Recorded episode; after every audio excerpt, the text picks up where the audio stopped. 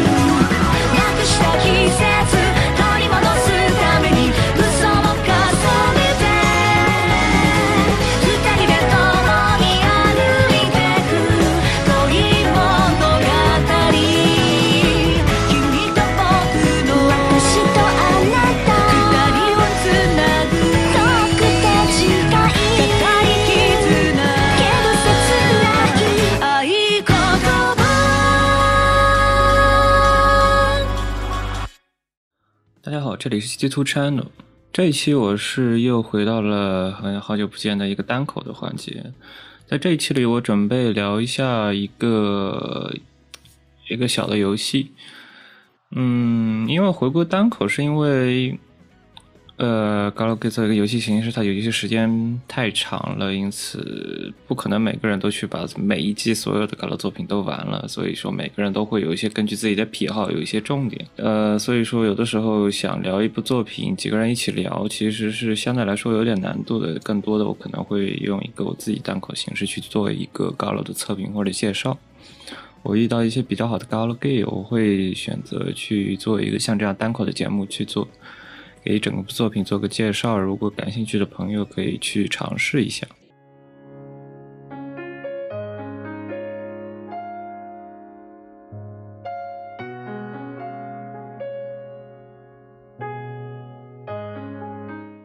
今天这部作品是一个、一个非常小的，只有一个女主线的作品，叫做《爱克多巴》海报社，然后它的中文译名叫做《密语》，秘密的语言，所以就简称密语。这是一部二零一九年十二月发售的一部作品，它现在目前已经有了汉化。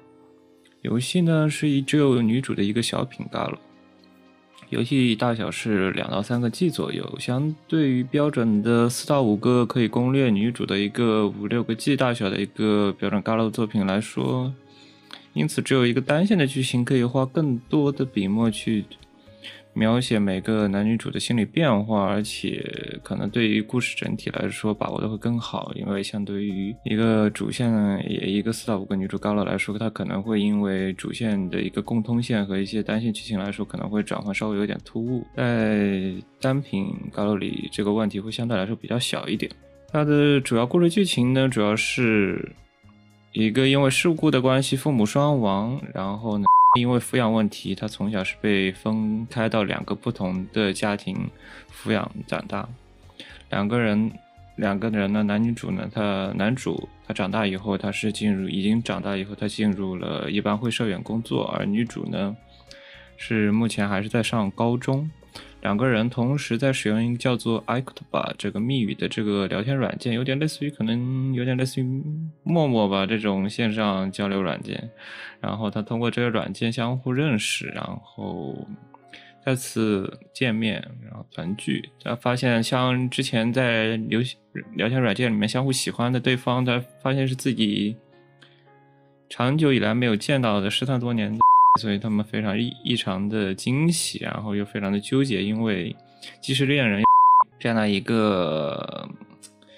有一点点背德的一个恋爱故事，也就就此展开了。这是一个故事的大概简介。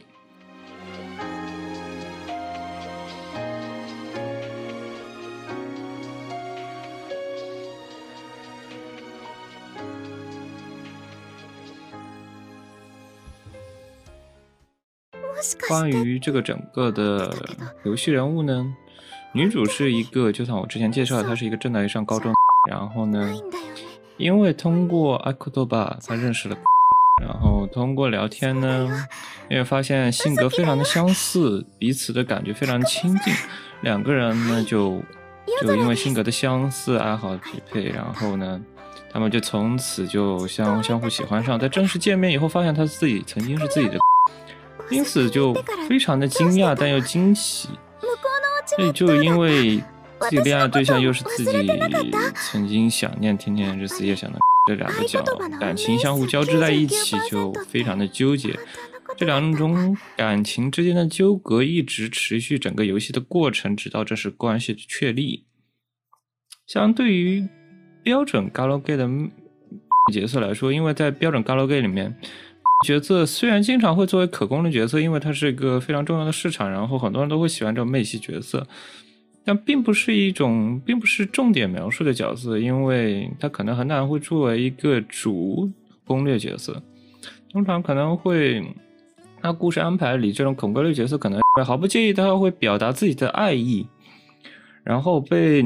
男主，然后一开始故事剧情，你可能肯定是不能，男主肯定不能直率的表达自己喜欢，不然这个就游戏就完全全剧终了，对吧？就会会被男主因为这样子厌烦，然后因为伦理关系，他会被毫不逾矩的拒绝掉。然后如果你不选这条线，当然就 of course 你可以去选一些别的线，然后那角色就相对来说比较淡化一点，会不会重点去描写？然后可能嗯，比如说像戒恋里面，像。那个恋爱我借走了这里面的话，他会可能因为角色就像不可攻略角色嘛，然后他的存在感相对来说比较高一点，他会更多说表达一些对男女主天天在家里你情我弄的之间的嫉妒感，或者偶尔会吃醋，然后做一些这样的侧面描写。但总体来说是一种非常无所谓的感觉，就感觉很多情况下都是充话费送的。然后，如果是另外一种尬楼剧情嘛，就是一种专注于只专注于线那种小品尬楼，它只有一个线，它给人的感觉就是也是一样，非常直率的表达自己的爱意。然后呢，作为男主的他会毫不介毫不介意的接受，很通常情况下可能会毫不介意的去接受，因此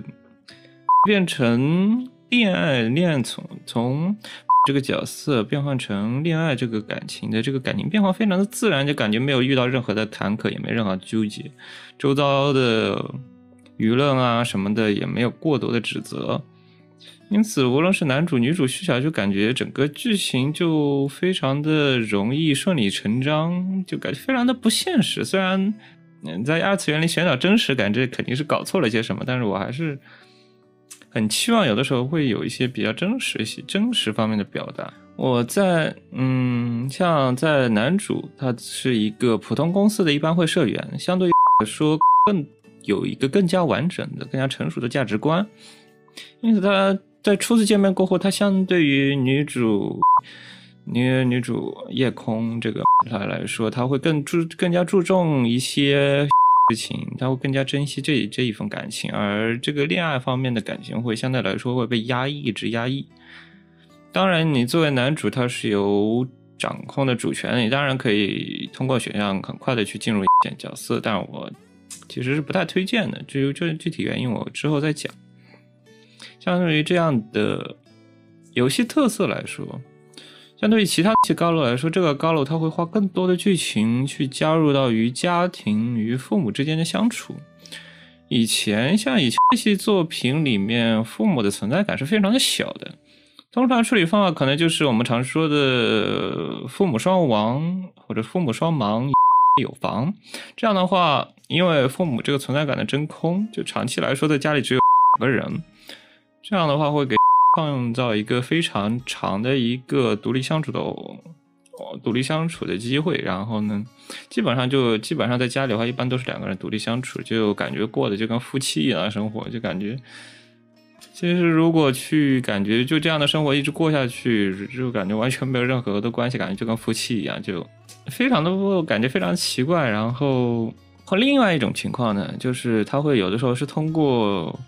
离婚家庭就产生了一个异样的一个设定，通过这样的方式呢，本身就算父母存在感有有这样父母的存在感，但由于是异的关系，所以相对于亲兄妹来说，如果一谈恋爱可能产生的被隔感，或者去社会的一些舆论压力来说，没有相亲谈恋爱那么的难以接受。可能有的时候甚至比较夸张点的高楼跟里面，对于异性说他是甚至会提倡，比如说像晴雯姐姐一样，就非常的 open，非常的 OK。就我还推荐你，强烈强烈的推荐你跟就是异性这样的谈恋爱，这样有的时候会有一些这样比较夸张的剧情。嗯，在这高另外一个方面呢，就有个比较特点一点，就是这个他是实际上是居住在不同的城市，男主是需要通过出差的形式才能两个男两个男女主才能相见。这样的话，另外一方面，男主又是一个一般会社员，因此他需要长期的出差。女主呢，因为学业要长期在学校里待着，其实很长是一段时间，男女主是男女男女主他是不在一个不不能在一起相处的，他们两个有很大的分开分别的时间，相处就又增加了很多的难度，这使两人之间私底下的这样的一个面对面的关系就更加的珍贵。在那后期，由于养父母的关系，对养父母关系的修复，男主又可以去拜访，正式拜访女女主家家里去居住或者住上一段时间。表面上，男主需要重新跟养父母之间的相处，然后保持一个家人的一个亲密家人的关系，而背地里要偷偷的跟保持一个恋人的关系。然后这些描写，这样非常真实的描写是让我非常喜欢的。然后呢，另外一方面，这个游戏里它加入非常多的 的一些视角的切换，这可能在很多咖喱里出现过。在 视角里切换呢，会更多的去时刻在意的的想法和这行为，而他因为他一一直以来的追求或者表面或者暗地里偷偷的去试探男主的表情、男主的表现，男主会一直在思考着这带有道道德伦理和一些实际上。几个恋爱人关系之间的纠结，就时刻在思考着。因为这一层关系，我可能本身在游戏里，虽然我是用男主视角去攻略，我可能更多的感觉、更多的感情啊、同感、共情会在视角里。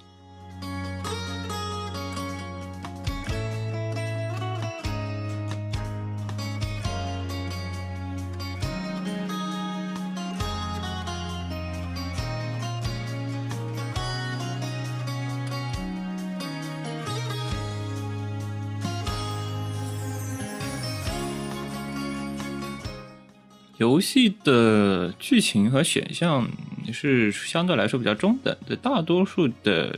选项是出现想要魅惑男主的时候，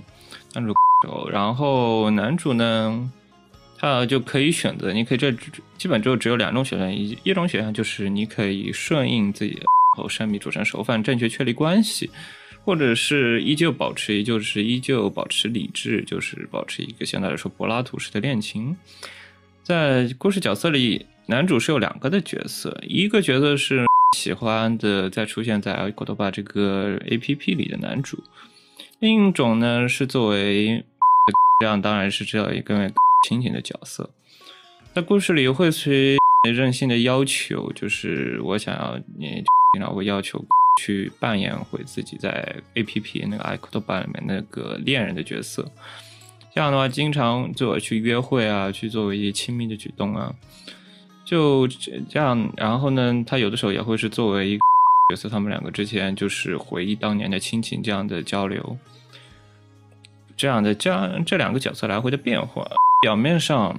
是非常喜非常想要和 维持一个来之不易的这样的兄妹之情。但当然，内心呢，它依旧保持的是在，依旧保持是存对，只存在在于这个密语这个 A P P 里这样的恋人的一个角色一个。当然，为了满足这样的恋人这样的感情，经常会要求去转换成恋人的角色，这样的话会进行表面的约会，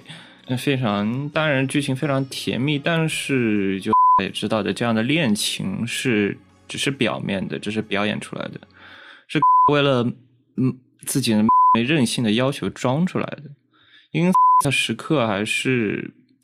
呃内心当然是不安的。对于这种表面只是表面表演出来的一个短暂的关系来说，因此他时刻想要通过各种魅惑的形式去尝试去逼就范吧，去，但你就从此能获得相对来说正式确立关系后能获得这个内心真正的安心感。因此在恋情的关键的一个呃嗯，因为你是毕竟是男作为男主，他整个恋爱的决定决定权是在男主身上。如果男主就很，如果男主乖乖就范的话，就会进入一个非常日常的一个发廊剧情，然后就日常福利卖肉剧情嘛，这是常年尬路套路。但是如果当然是男主，当然是可以保持理智的，就是继续当然一个恋人这样的角色，就进行一个柏拉图式的恋爱，依然保持作为哥哥的理智。我在剧情里还是更推荐选择柏拉图式恋爱这条线，因为这条线我个人觉得会更加能体现出整个甘露想要表达的想法，就是正如这标题所说，蜜语阿克多巴，阿克多巴对他心中埋在永远埋在心底的爱的爱克多巴，也是我觉得也是正是他始终埋在心底的，没有感知到他自己对真实的感情的爱克多巴，也是他始终需要要跟家里人进行隐瞒和之间之间恋人关系的艾克多巴。我觉得甚至可能是他需要不能跟他们之间谈恋爱过后，他们不能跟同学也不能跟同事之间直接说出自己的关系的艾克多巴，是爱着，嗯，想要维持当因为因为保持理智，他想要维持这样的日常情的时候，他依然他依然会遵循着的选项，因为男主的他会再把男主的爱意对男主真正的爱意，他永远埋在心里，就像阿伊克多巴这个标题一样，他永远不会说出来，他埋在心底这个感情，只有通过偶尔性的撒娇或者借借要求假扮恋人的形式进行释放，不断的试探自己的这样的表情，像在最后上高中的时候，妹妹会呃选择大学这个重要的人生选项，因为像很多大学人生选项一样，大学就意味着你可能会选择不同的城市，你可能需要跟分开，这个时候就是它会导致你就会。你这个就可能正正如很多人生选择所说，这样的一个人生的契机，可能会让整个女主陷入到更更加认真的思考对自己的 表情，她会呃会产生迷茫。她但她作为作作为作者，她要可能选择放弃，也可能选择继续坚持啊。在这部作品，当然是会选择继续的坚持，继续想着追逐。她不想要失去他，她知道这样的表面的关系是不可能长久的，因此男主迟早会离开自己。因此，在这个时候，他只有在这个人生契机下面才产生迷茫。他把自己真正的爱克多巴，他转生成爱诺克多巴，他正式的表达了自己的爱的情谊给自己的男主，他正式摊牌。当然，这时候男主依旧有两个选项，一个选项是你是否用行动来表达自己的爱意，或者说你还依旧的保持着理智。如果这次还依旧保持理智的话，就是你会理性依然理性的拒绝，保持理智理性拒绝的话，就这这次的话，其实就正式，因为他是正式的摊牌，就正式宣告这次恋爱的结束。他会选择这样这一段恋情会被正式的结束掉。这时候表现他他选择的是他依然爱着他，他依然尊重像，因此他。你笑，他可能略带的哭着，他离开了。他通过 A P P 的形式，就开始是通过 A P P 的形式，他们两个相见。他最后又用 A P P 的形式去表达了这一关系的结束，这正式结束了这一个看似不太可能的恋情，重新做回自己的，作为自己 这样的一个角色。嗯，作为 H Happy End 的话。男主在收到这一段信息过后，当然是不可能真正的 happy，真正的 bad end 的。我可我也不太可能接受，当然我就不会推这个游戏了。其实他会选择，就是在他介绍的这个信息过后，他终于意识到了他自己对 真正的爱。他不只是表面上图于表面上的这些 事情，他是心理上真正爱着他的，只不过被道德所束缚，他一直不敢说出来，或者一直没有意识到。男主在此作业上去表达了真正的爱意。他不只是表面之情，他也正式的求婚，这样子走向了比较真，最后柏拉图式的一个 happy end。男主他自始至终在心底都被道德所束缚，不知道自己对的 爱意这何尝也不是一种爱口头吧呢？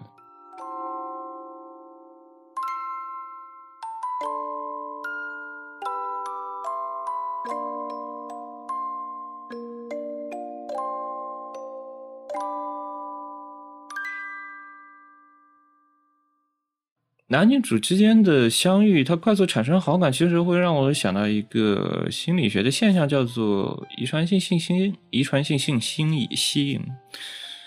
呃，不，这个现象的那内容是，如果他从小是在两个不同，因为一个契机从小在两个不同的环境下长大，然后之后一又因又再次相见，他如果即使这两人他不知道。关系，他会也会因为两个人之间高度的相近，基因或者性格方面、性格外貌方面高度的相似，会快速的产生好感，最后会坠入爱河。我觉得这个剧情就非常符合，可能就非常符合这一个现象。这将这两个人在社交软件相遇是偶然的，他仅仅是因为看到了社交软件上面有一个用使用者的名字自己曾经 名字，然后他会尝试去使用，就选择了他，他们两个。在线上 APP 快很快产生好感，很快的相爱，但实际见是在实际见面的过程中，以及之后持续扮演着恋人的过程中，这两个人的相似始终给对方一种非常熟悉的感觉。也因为这两个人之间的般配，他们两个高度的相似程度，是他始终相信这两个人的相爱是注定的。这两个人。就像比翼鸟一样，他们越来越无法失去对方，他们两个人的关系越来越近，相互小心翼翼的试探对方的感情，却又这一层始终不敢打，经常是在，正如他在妹在剧情里经常在心里啊想的说的，就如果两个人不是 好了，如果回想起曾经能够回想起自己他那一段失去的美好时光。嗯，当然，又因为现人分生活的分别以及生活的差异，就他们两个人的生活差之间的差异，会感受到默默的一种淡淡一种陌生感。在这种在这种彼此相互熟悉的一种环境里，但始终摸索着对方的这种心理的差别或者差距的剧情，是我非常喜欢、非常让我觉得非常好感的一个事情。比如说像做饭里，就曾经喜欢的东西，曾经知道对方喜欢的东西，他现在依然的喜欢。然后，但是因为工作和学习过后，彼此之间需要思考的事情也会相对不一样，这样产生的差异感，那是我这种喜欢游戏的重要的原因。就因为这种相互熟悉的安心感，然后使得这两个人对这两个人关系来说就更加的弥足珍贵，而。不敢轻易的去打破这样一层既是又是恋人的这样的模序关系，因为过早的表达自己的爱意，他可能就会很容易被男主去拒绝。这样的话，导致他可能能够继续能扮演恋人这样的关系的机会也就这样的结束了。他这样的导致会导致最后幻想破灭。这个是大人是没有无法接受，因此他会不断的试探男主的感情或者想法，这样小心翼翼的感觉是我感觉我对这份感情非常喜欢的一个部分。他在这一段时间里，他会不断的思考自己关系，这个理性的与欲望的纠结，他们两个相互的相遇，相互的生活，两个人互相的扶持以及成长。关于这个游戏的遗憾或者缺点。可能关于这遗憾缺点，这个遗憾这这个游戏，它作为一个小品的 Galo，它的整体明显是高过我的预期的。因为一般像一般这样传统厂商的一个小品 Galo，它可能变，特别是妹系作品，他们可能更多的做一个非常甜的一个味糖的 Galo，剧情相对来说很容易做的非常的无聊，没有任何的坎坷。会更为了保证销量，他们可能更多的去。使用在更多的一些精更多精力在 H sense 的实用性上面，这个高露的感情描写上面用心程度明显是高过我的预期的。那像很多高露一样，他们男主在男女主之间最后确立关系过后，虽然他们之前有很多的与父母之间的描写，但是他们在正式确立关系过后，他如何男主如何向女男主和如何向养父母之间摊牌是并没有去做过多的描写的。最后的结局，他选择上了大学，他搬到了男主家去住，就两个人以两个人同居，最后一个等待一年多的一个弥足珍贵的处作为结局，我只能称得上这样的结局，只能说中规中矩。另外一方面，妹妹的声优演技方面也是给整部作品来说减分的一个部分，因为日常的剧情在表可爱或者温柔的方面非常的完美，但是如果在思考的时候，因为他会因为自己对感情的不安感，他没有他的那个当时那个声优的演技并没有让我感到非常的满意，因为整个声优的声音线被提的比较高的程度，会让我觉得有一点飘，我可能更倾向于。内爆里就是大妹她那个 Sola 空的一个表现，就关于对于这种对于这种这这些不凶感、那种不安感、略略的那种颤抖的声音，让我感觉到非常的能传递到情感的。今日はもう寝ちゃおっか。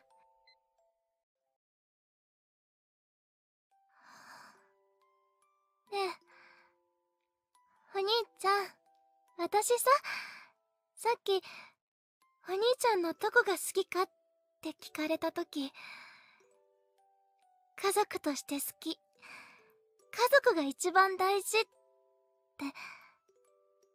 言ったじゃない？でも、さ、それって、なんだかおかしいと思わない？うん。だって家族として家族が一番って言うならさお兄ちゃんとエッチしたいって思わないはずだもん。私ね心のどこかでお兄ちゃんを特別扱いしてる。茜を琥珀を隅を私は裏切ってるんだよ。わかんない。わかんないよ。全然わかんない。家族が一番なのは間違いないのに。本心なのは間違いないのに。お兄ちゃんのことが好きなのも、同じくらいで。でも、お兄ちゃんとだけエッチしてるってことは、つまり、私の気持ちが本当は同じじゃないってことでそれって家族を裏切ってるんじゃないかってそう考えたら辛くなってきて。另外一方面，我觉得《世界之 Sense》的女主声线也相当着实的出戏，因为有的时候有的人经常吐槽 Elona，就是她那个车神，她那个声线是。 比在 H 三四比如杀猪叫，因为它的那个鼻音太重了，导致有一点杀猪叫的声音。但是如果像在这部高落里面呢，就有人比喻它有点像挠痒痒之后，挠挠痒痒之后那个笑的喘不过气来，它的那个发出而导致的一个声线。这个可能更多的需要看跟很多人的自己的 XP 需求吧。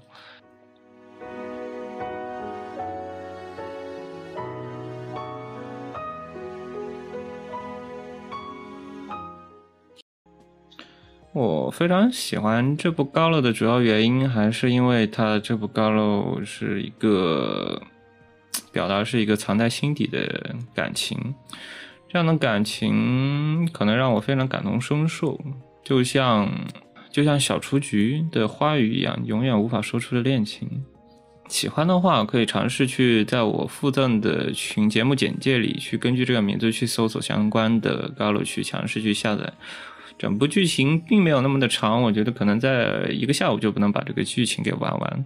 非常适合尝试去玩一下的一部高了吧？我觉得，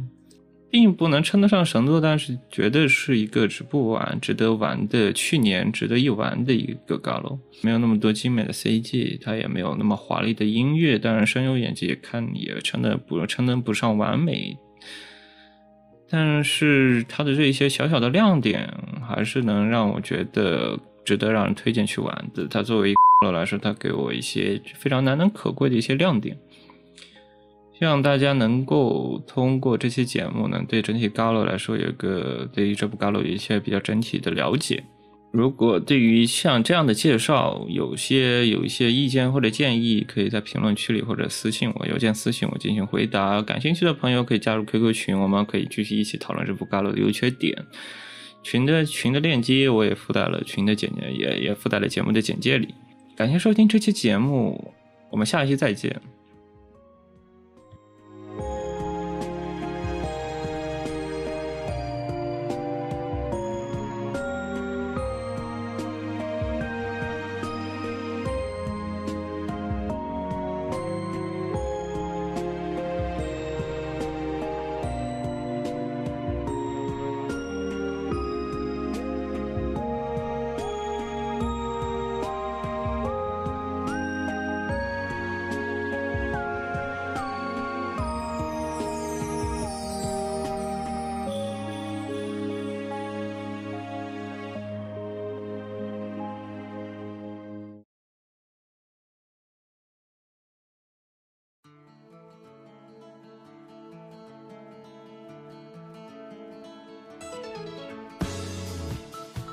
出会ったあの日のことを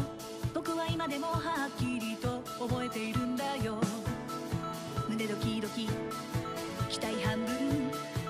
手に汗握る瞬間の。あなたと出会ったあの日のことを私は今でも覚えているの。